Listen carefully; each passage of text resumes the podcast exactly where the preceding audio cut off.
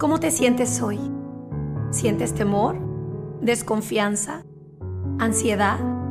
Esta es una gran temporada, una gran oportunidad para que descubramos quiénes somos, de qué estamos hechos.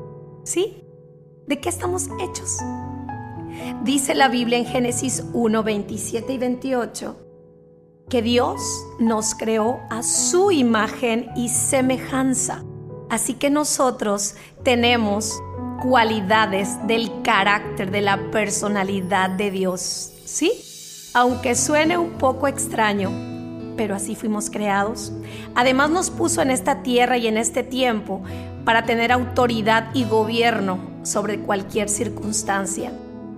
Pero yo veo al ser humano correr, esconderse, esperar instrucciones, porque no tiene identidad. Y sabes, dice la palabra de Dios, que Él mismo no nos dio un espíritu de temor, sino de amor, poder y dominio propio. Es importante que en este tiempo recapacites en quién eres, a dónde vas y quién es el que dirige tus pasos. Oremos.